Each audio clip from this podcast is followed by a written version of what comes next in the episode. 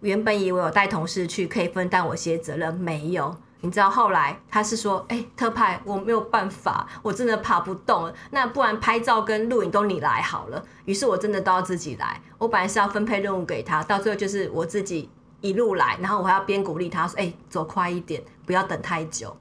就是到最后变成这样的情况。可是在这过程当中，我就看到一个没有手没有脚的女孩，她很努力的往上爬。那大家知道为什么她要爬玉山吗？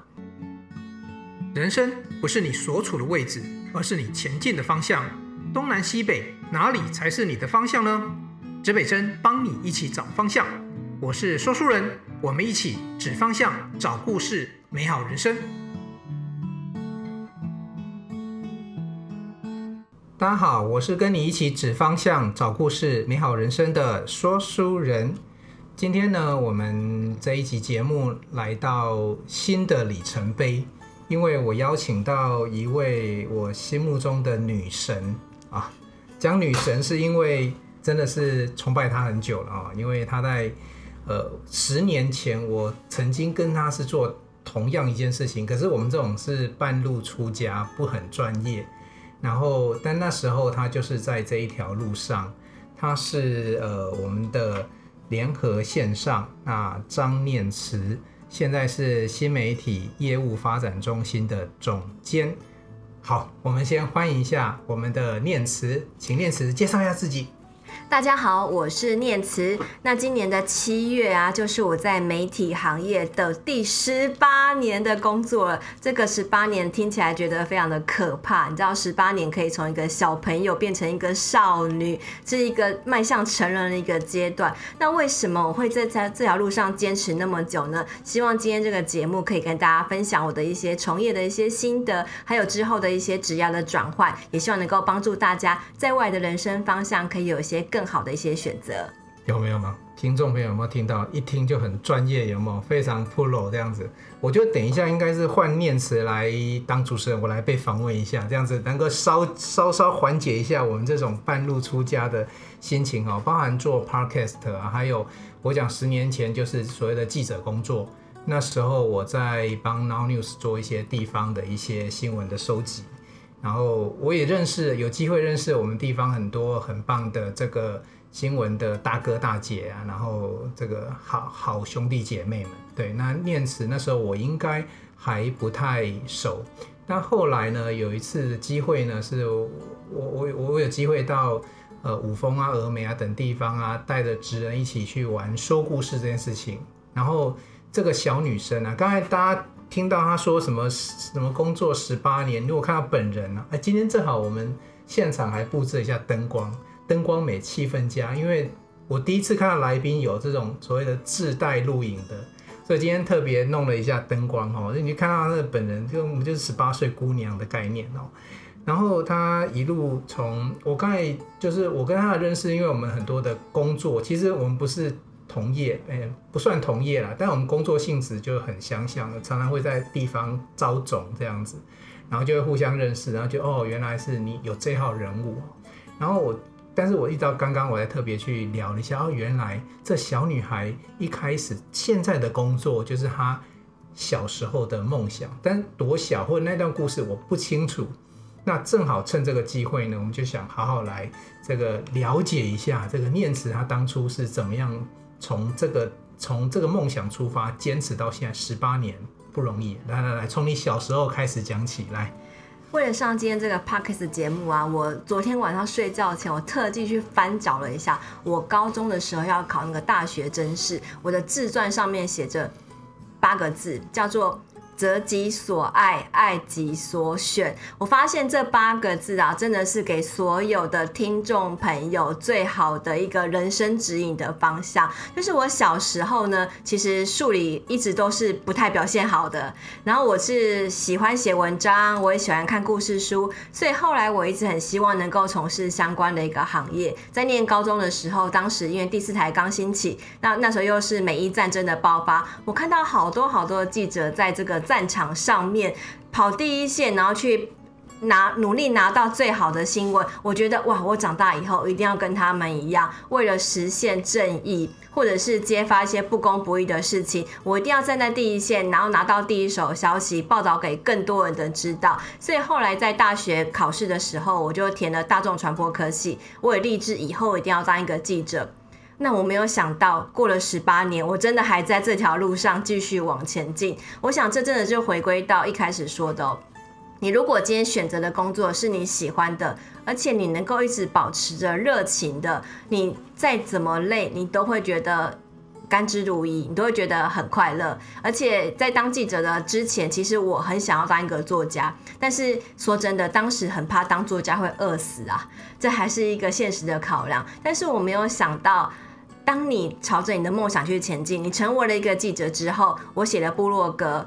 我竟然因为这样子，我也成了一个作家，我也完成了我妈妈对我的期望，就是能够当一个老师，因为我可以回到学校里面去跟大家分享一些我的一些新闻的一些所见所闻，怎么样去采访、写故事，或是说一个动人的好故事给更多人听。所以，当你能够朝着你的梦想前进去努力的时候，其实你以为你完成的是一个梦想，到最后你完成的是好多好多个梦想。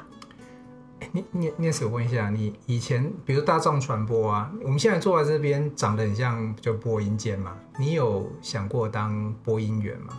我没有想过当播音员呢、欸，因为啊，我小时候你知道我我国小不能因为颜值高，然后就觉得一定要走主播，好不好？不是，你知道我从小到大都一直被人家讲我的发音不标准，我一直很自卑，因为我。我小时候很调皮，我记得我在升国小一年级的时候，那个暑假，我从我家的客厅的桌子上跳下来，于是我两颗门牙就断了。所以我在换牙之前，我这两颗牙齿都是没有的，闹闹轰，闹轰，对，所以我的啵啵啵啵讲不清楚的。所以从小到大，我几乎没有参加过什么演讲比赛，因为都被人家耻笑你发音不标准。所以这件事让我觉得很丢脸，然后一直很自卑。但到我长大之后，我就会发现，哎、欸，其实你讲话不标准。也是有很多听众喜欢的啊。不是你这样讲话不标准，我都不知道我们该怎么办呢？因为我刚才跟念子说，哎，你这样的声音语调啊，那语速啊，根据我个人对 Podcast 的一些研究，我觉得大家大家喜欢速度快一点，像这种像那种中年大叔慢慢讲的这种节目很难红起来，所以我们这一集节目就要靠你，我们的 ranking 就要因此往前冲了。别这么说，因为我后来发现哦，是长大之后才发现的。小时候你觉得社会的标准应该是要讲话字正腔圆，然后应该要像是那各位老师、各位同学，大家好这样的声音才是能够站上舞台的人。但当你长大之后，你发现这样的人都不见了。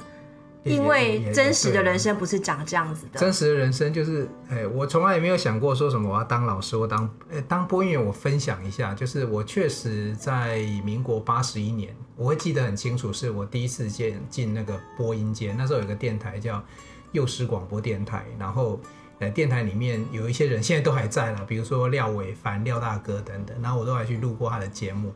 然后那时候就觉得说，哎，我如果成为一位播音员，其实我那时候听的广播节目主持人，那真的太厉害，到现在还在主持的，比如说光宇，哦，很厉害。对，所以，呃，你刚才聊到梦想，因为上一集我们也聊到梦想，上一集我们有一个小小的结论，就是说梦想一直都在，但是目标可以微调。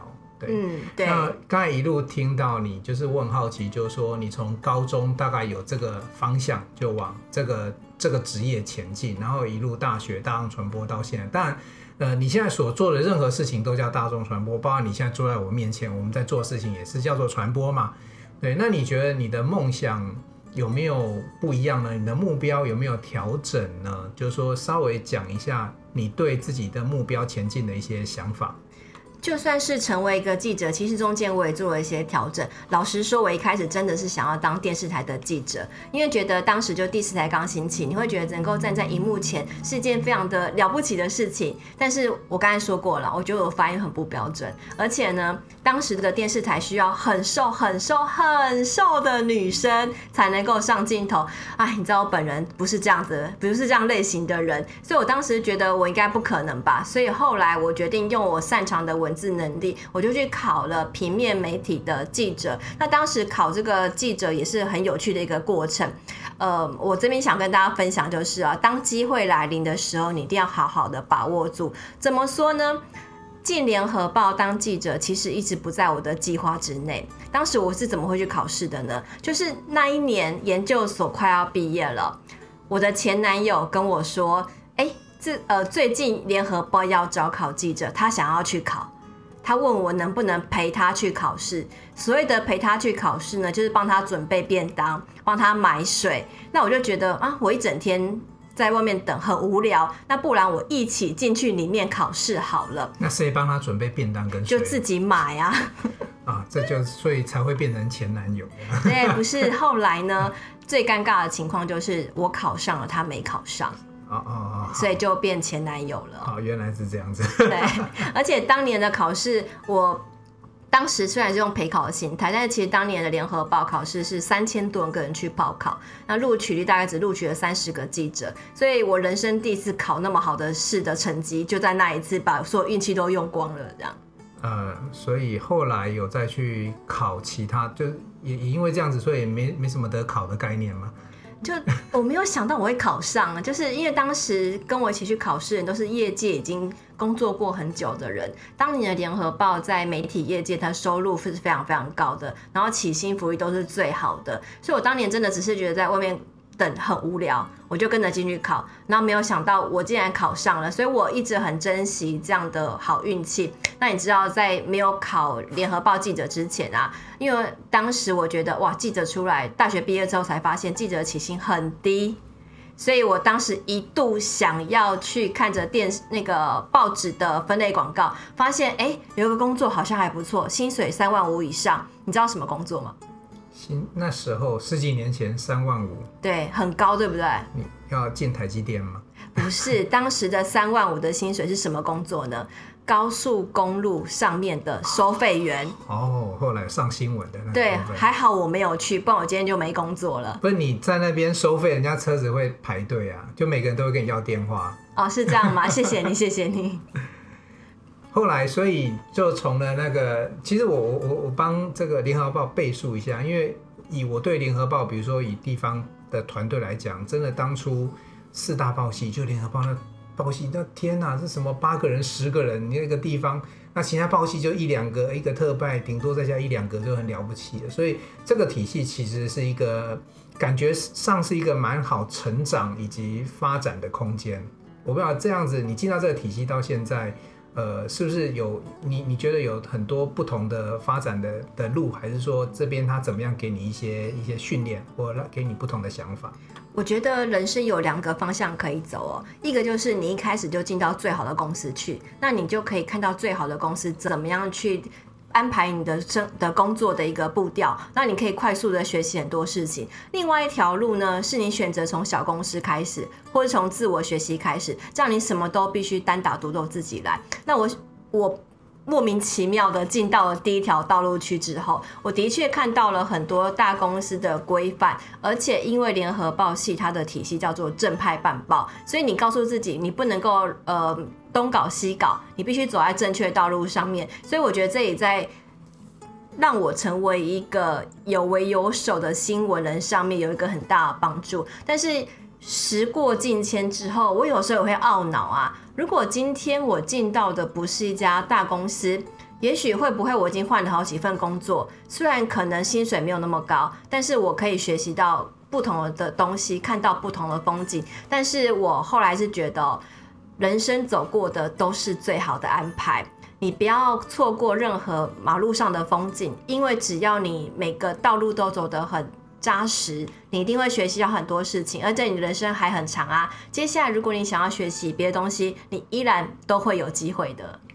我我觉得指北针蛮幸运的哈，就是说上一期我们访的婷如姐姐，她其实是有很多的不同的工作尝试。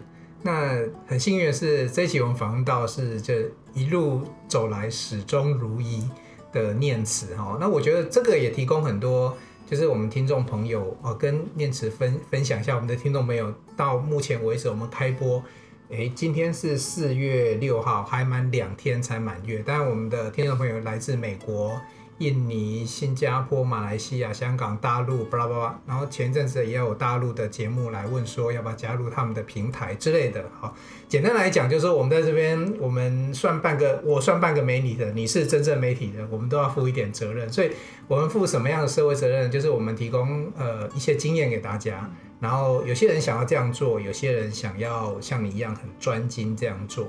专精有专精的好处，如果我没记错的话，念慈应该有拿过几个奖。要不要荣耀跟我们分享一下，就是哪一些跟新闻报道有关的奖之类的？对，我刚刚有提到，就没有一段路是白走的，只要你是认真的去走它。就即便我在这边工作很久，但是在每个不每个不同的人生阶段，我都做了很多不同的一些尝试。例如说，我就跑了很多不同的路线，我跑过文教路线，跑过司法警政路线，我跑过政治路线，那我也跑过山区的一些部落的一些路线，所以在。一开始啊，我跑新竹县的尖石五峰这个路线的时候，其实我是非常非常排斥的，因为当时我没有汽车驾照。但呃，很多听众朋友可能不知道尖石五峰是怎么样个地方哦，它就是一个山上的部落，原始的一个林区。那你几乎只要没有开车，你要骑车上去是一个很困难的一个选择。尤其当年我跑新闻的时候。山区的道路常常遇到山崩，就路就不见了。你不要告诉我你骑车去过司马库斯之类的。我没有骑车去过司马库斯，但是我都是骑车去监视五峰跑新闻的。而且只要是台风天的时候，每个人都会告诉你要乖乖待在家里，不要出门哦。但是记者工作不行，所以我就要骑着摩托车，然后跑到山区里面去采访消防人员救灾救难的新闻。但是我。我都要自己告诉自己，我千万不要成为那个被救的人，因为这样的一个我原本很排斥的一个新闻的采访路线，但是因为我后来觉得山上的人非常的单纯，而且我可以看到很多不一样的故事，这都是平常在跑所谓的府会新闻或是一些机关新闻看不到的，所以在这过程当中，我竟然因为采访人物故事，我拿下了很多的新闻奖项。所以我后来在这个过程当中，我深深的学会到一件事情：你不要去埋怨所有人生的安排，只要你愿意认真去看到你眼前的事情的价值，而且你想办法把这份价值发扬光大，其实它最后都会让你得到你从来没有想到过的美好的果实。就像我后来拿到的所有的新闻奖项，都是在我最不想要去跑这条新闻路线上得来的。而且，因为在这过程当中，我学习到了知足感恩。因为原住民部落其实很多人的生活是过得很坎坷、很艰辛的。很多人来自单亲家庭，或是没有爸爸、没有妈妈，甚至他们在遇到病痛的时候是没有人可以帮助他们的。所以在这过程当中，我就会反思我自己：我干嘛要跟我爸妈吵架？我为什么要觉得我家太小啊？当你可以跟家人在一起，当你可以吃一口饭，当你有一份工作的时候，其实我们应该是觉得很幸福的。但如果今天没有这样一个人生理念，你是永远看不到这些事情的。所以我一直觉得能够跑到这些新闻路线，对我的人生其实是一个很美好的祝福。那我我想请念慈分享一下哈，就是重点不是奖项，奖项是一种肯定嘛。所以你刚刚跑的那些路线的一些专题主题啊。有没有一两个你比较难忘的题目，然后呃让你去去采访，然后到现在你都还能够有很深刻的印象，然后这个这你刚才讲说也改变你自己的人生观，那也跟我们的听众朋友分享看看。呃，我最近拿到了一个新闻奖项啊，叫做呃。社会光明面的新闻报道奖，这个这个报道奖我拿到了平面报道奖以及摄影奖，这是我人生当中我没有想过的一个奖项哦。就是我的为什么说是摄影奖？因为呢，我的相机一向都只调 auto 模式，可是我竟然能够打败所有报社杂志的摄影记者。这个我，我拿到了摄影奖。一般我们出去就是文字记者跟摄影记者，对，所以你就是那个身兼二职。对，身兼三职。为什么？我先跟大家讲一下，我当天采访的主题是什么。有一天呢，我我在滑脸书的时候，看到我一个朋友，他说他要去爬山，他不是自己去爬山，他是陪一个女孩去爬山。那个女孩又是谁呢？她是一个没有手没有脚的女孩，她从小因为疾病的关系被迫截肢，所以她的四肢都没有了。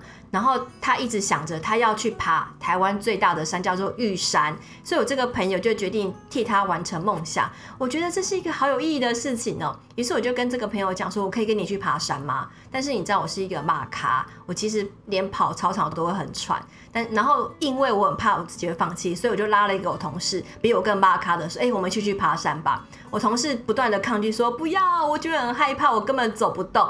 我就跟他讲，哎，没有手没脚的人都可以爬上山，你有什么资格说不行？于是我同事就这样被我连管带骗的，我们一起去爬山了。在过程当中呢，我除了要记录这个没有手没有脚的女孩叫做郭伟琪，她去爬玉山的过程，我除了拍照采访，我还要录影回来，还要剪成影片。所以刚刚主持人说身兼二职，不是，我是身兼三职。然后另外呢，原本以为我有带同事去可以分担我些责任，没有。你知道后来他是说，哎、欸，特派我没有办法，我真的爬不动了。那不然拍照跟录影都你来好了。于是我真的都要自己来。我本来是要分配任务给他，到最后就是我自己一路来，然后我还要边鼓励他说，哎、欸，走快一点，不要等太久。就是到最后变成这样的情况。可是在这过程当中，我就看到一个没有手没有脚的女孩，她很努力的往上爬。那大家知道为什么她要爬玉山吗？因为当他在七岁的时候，他被截肢了。他的外公因为这样子很伤心，就过世了。他一直觉得对不起他的外公，所以在这个爬玉山的过程当中，他一直把外公的照片放在身上。到了山顶那一刻，他把外公的照片拿出来，含在嘴巴里面，因为没有手没有脚。他跟外公说。外公，你看，我还是可以爬山的。我没有因为没有手没有脚，我就放弃我的人生。外公，你知道吗？我现在过得很好。你知道他边哭边讲这些话，那旁边人也都跟着觉得很感动。后来我把这样的故事写下来，在联合报以头版的方式刊载出来。而且这样的新闻就得到了社会新闻报道奖的一个殊荣，就除了平面报道奖之外，拿到了摄影奖，这也真的是我人生一个印象很深刻的事情。新的成就解锁这样子，对，成就解锁。而且在这个过程当中，我觉得也帮助到了我自己，因为后来我在几年前得到了甲状腺癌，我当时会觉得哇，我人生是不是就毁了？但是当我想到我曾经采访过这些人物的时候，我都觉得哎、欸，其实我没有很惨哎，我的手脚还在啊，那我也还能动啊，我也没有因为这样的人生就活不下去啊。所以我后来觉得，其实你采访过这些人物故事，都是可以鼓励自己、激励自己往前走的一个动力。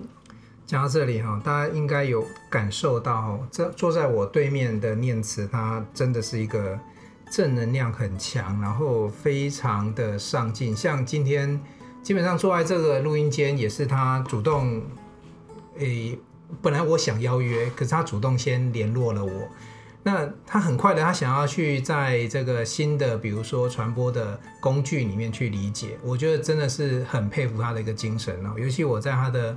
部落格里面看到他，诶，你百月解锁了几座？这个，我我觉得有有毅力，或者是有想要克服困难的这一些伙伴哈，比如说你刚刚也讲自己有得到甲状腺癌，它还不是发炎，它是一个癌哈。这这一段我也想请你多分享，就是说你怎么样去克？刚才有讲说你看到别人正正能量，但你自己遇到的时候，那是一个什么样的感觉？然后。后来，因为你那一篇文章是，呃，得了这个症状之后，然后又去爬了这个这个，去征服了百岳，那这个能量可不可以分享给大家一下？哦，没问题。呃，甲状腺癌这个疾病呢，其实是也是很偶然发生的。呃，当时我是带着我的爸爸妈妈一起去做健康检查，那时候刚生完第二胎，我的小 baby 那时候才不到两个月不到。我就去做个健康检查了，没有想到呢，我一直以为我会健康检查完之后只会去笑我笑我老公说，哎，你太胖，你要减肥哦，以为就只是单纯的检查而已，没有想到，我以为自己的身体很强壮，但是当天检查的时候，医生就说你的颈部有问题，你要马上做穿刺检查。果不其然，后来呢，医生就说，哎，你这个可能是甲状腺癌。哎，我当下其实。非常的镇定，我自己都不知道为什么我那么镇定。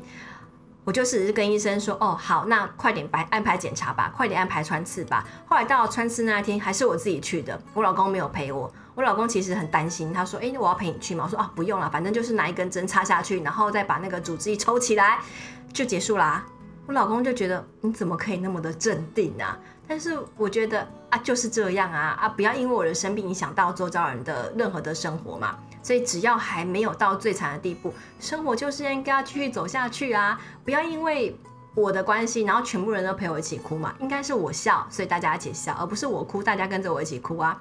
所以一直到后来，医生跟我说，抽次检查的结果发现真的是癌症。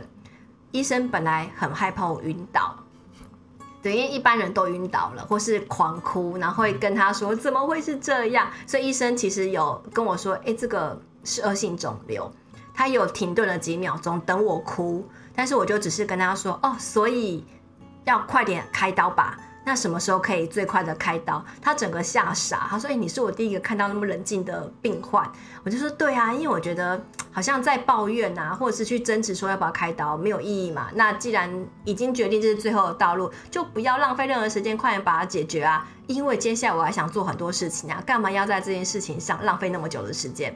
不快乐的事情就要快让它快点结束它。所以后来我就一直很努力的去积极治疗。”而且后来我我治疗结束之后，我逢人就跟他们讲，一定要去做颈部穿刺的检查，颈部超音波的检查。如果有异状，一定要快点去做治疗，千万不要拖。也因为这个病状，呃，我那时候的状况其实还蛮严重的，我是甲状腺癌，但是他在开刀的时候，他其实已经扩散到淋巴了，所以我是整个甲状腺拿掉，然后也做淋巴廓清的手术，但是因为。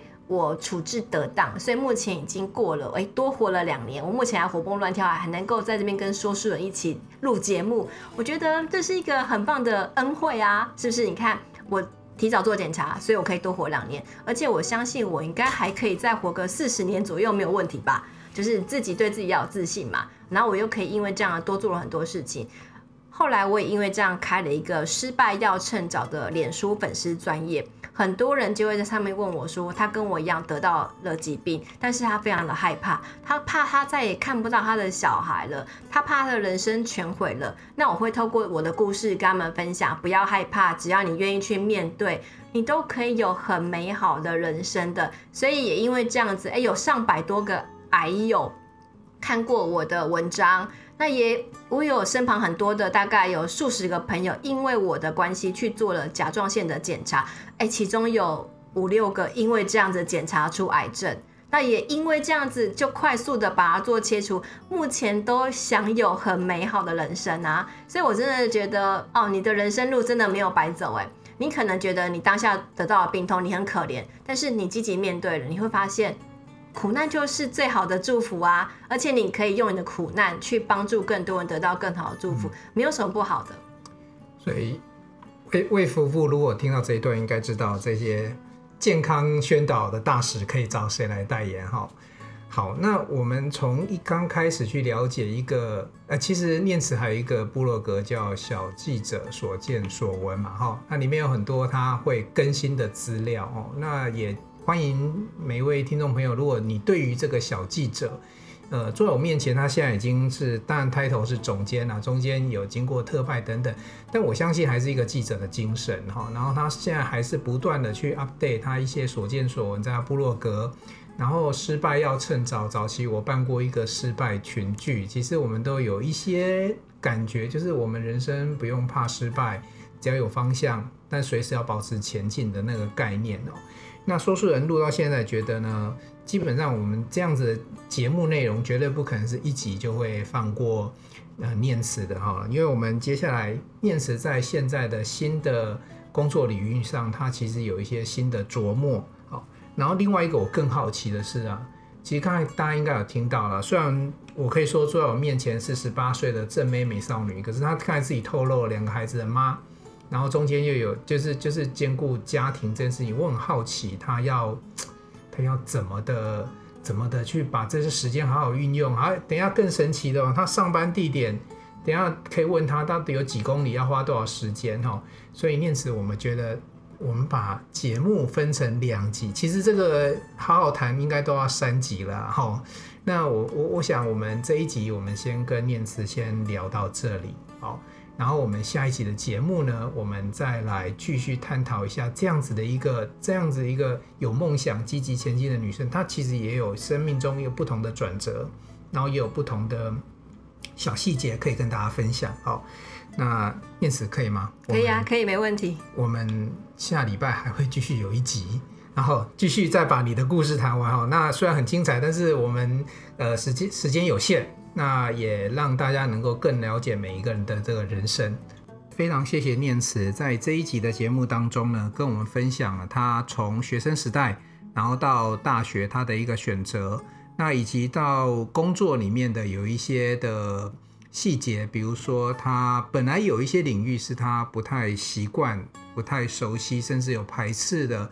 但是怎么样转换这个正向的力量呢？变成他一个新的可能，而且甚至还因为这些题材能让他拿到了一些奖项。我觉得这真的是很多是在我们人生当中值得去思考的。有些东西你那么讨厌它，你不喜欢它，但是换个角度，它会不会变成你人生的另外一种助力？刚刚也提到他人生也有一些不顺遂，比如说在身体健康的部分。但是他如此坚强的去面对它，然后去克服它，然后以至于甚至还也因此呃有了新的粉砖，然后甚至于坐在我现在坐在我对面来跟大家分享这些心路历程，我觉得很棒。那我相信以至于到现在他的一些工作的一些情境的一些转换，业务的转换，应该还有更多很棒的故事还可以跟大家分享。那我们这些。呃，题目我们就留在下一集再继续跟大家分享喽。东南西北指方向，找故事真人生，指北针一起美好你我的人生。我们下一集再见喽。